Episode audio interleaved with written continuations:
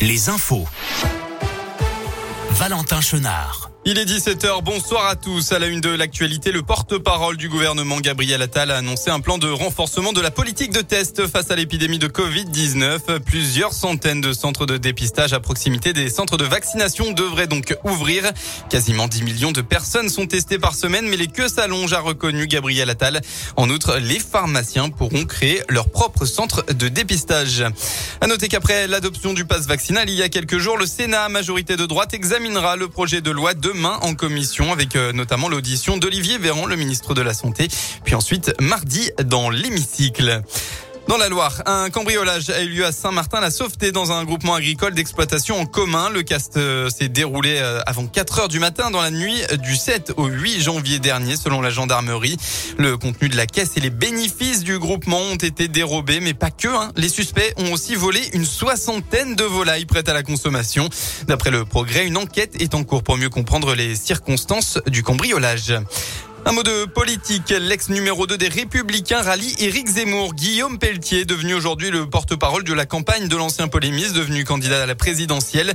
J'ai pris la décision de soutenir le seul candidat capable de rassembler tous les électeurs de droite, a affirmé le député du Loir-et-Cher. Dans le même temps, Christiane Taubira a annoncé, elle, qu'elle se soumettrait aux résultats de la primaire populaire, hein, une primaire pour unifier la gauche voulue par Anne Hidalgo, mais à laquelle Yannick Jadot pour les écologistes et Jean-Luc Mélenchon euh, continuent de s'y opposer. On passe au sport. En basket, le coup d'envoi vient d'être donné. La chorale de Roanne affronte actuellement un gros morceau pour sa première rencontre de 2022. C'est chez le leader du championnat, Levallois. Et encore une victoire tricolore en biathlon. Le Français Quentin Fillon-Maillet s'est imposé lors de la poursuite d'Oberhof tout à l'heure. Sa deuxième victoire consécutive dans cette épreuve de la Coupe du Monde de biathlon. Après celle notamment au Grand Bornand en décembre dernier.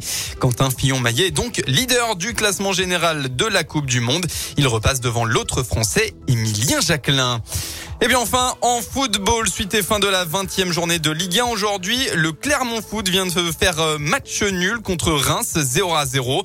Tout à l'heure, Nice s'est imposé 3 à 0 sur la pelouse de Brest. Ce soir, on retrouve le choc du week-end, l'Olympique Lyonnais contre le PSG. Ce sera sans Neymar, Di Maria, ni Messi à 20h45.